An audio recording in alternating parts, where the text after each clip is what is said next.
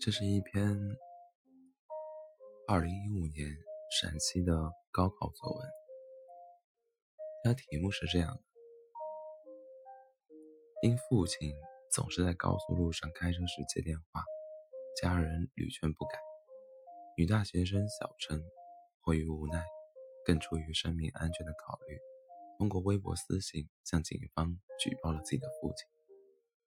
警方核实后，依法对老陈进行了教育和处罚，并将这起举报发在官方微博上。此事赢得了众多网友的点赞，也引发了一些质疑。经媒体报道后，激起了更大范围、更多角度的讨论。对于以上事情，你怎么看？请给小陈、老陈或者其他相关相关方写一封信。表明你的态度，阐述你的看法，要求综合材料、内容及含义，选好角度，确定利益，完成写作任务，明确收信人，统一以明华为写信人，不得泄露个人信息。这是二零一五年陕西的。高考作文的题目，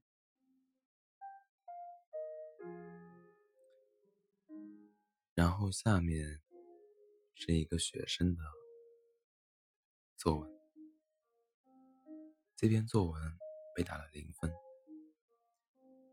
作文的题目是无与伦比的二胡老师。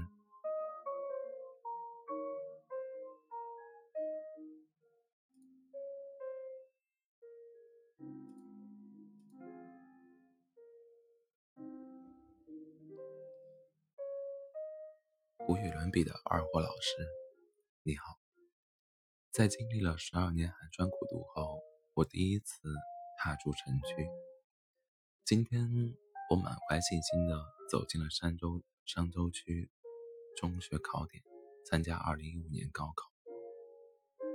我相信，只要我发挥正常，我一定能考上一所好大学。当我打开语语文卷，看到作文材料时，我不禁泪流满面。十二年来，无论饥寒交迫、穷困潦倒，我都挺过来了，为的是能以优秀的成绩考取理想的大学。但看到这篇作文材料后，我知道我可能让父亲失望。你可能无法想象我的父亲，一个地地道道的农民，一辈子连自行车。都不会骑，家里唯一能称之为车的，就是爷爷留下的那辆架子车。前两天挖洋芋，父亲的背影已经明显的瘦小了许多。父亲没手机，也不会用手机。父亲拉架子车时，只是很重的喘喘着粗气，偶尔说话也上气不接下气。尊敬的。出题的二货老师，也许不相信我的父亲从来没见过高速路。当他从电视上看到那么宽的马路时，总是咧着嘴说：“多好的地方，塞包谷，多好。”从我们村到县河县池河镇的沙石路，还得好几年才能硬化。一到雨天，我们就得挽着裤子上路。这次到城区参加高考，我才第一次见到高速路，还是那还是南秦岭修路的原因。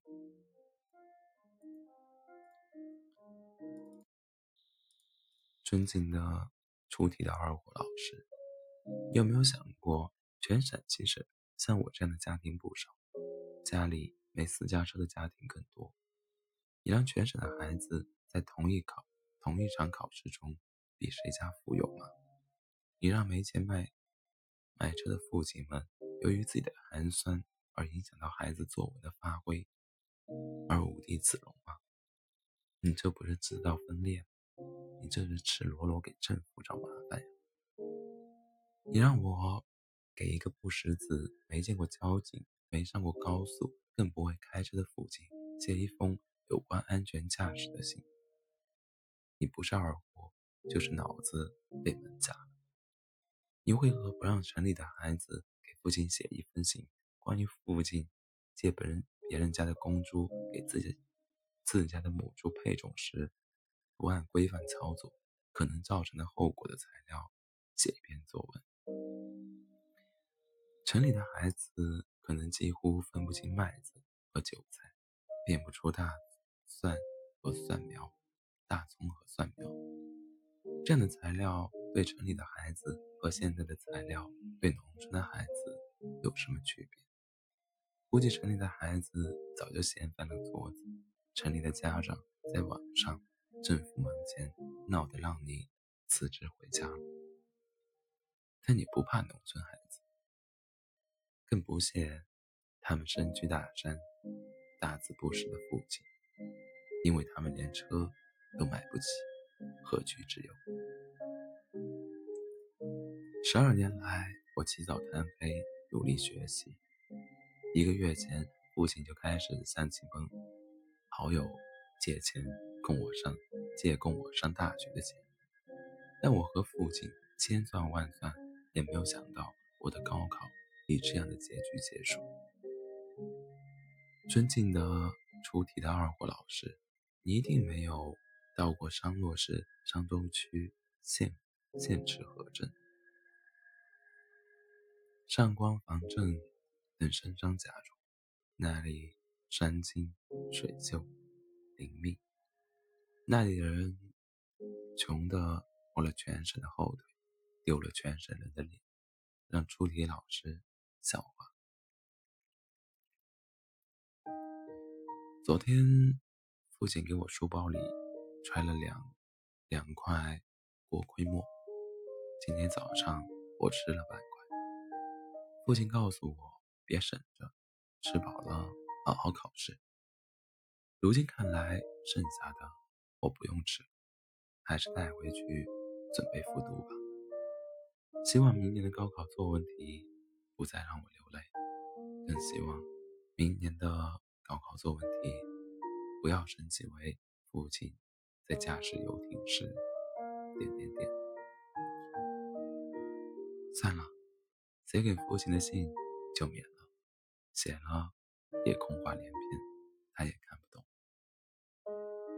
你这个二货老师的一番用意也是白费了。阅卷老师，请你谅解，我跑题了。我本来就是个商州人娃，您给我零分，我不怕，但愿。您也是从农村走出来的，我曾经去过农村。万一这样，您就把这篇文章传出去吧，拜托了。最后，祝二零一五年出题老出题的二出题老师二的健康，二的顺利。此致敬礼农村考生。二零一五年六月七日。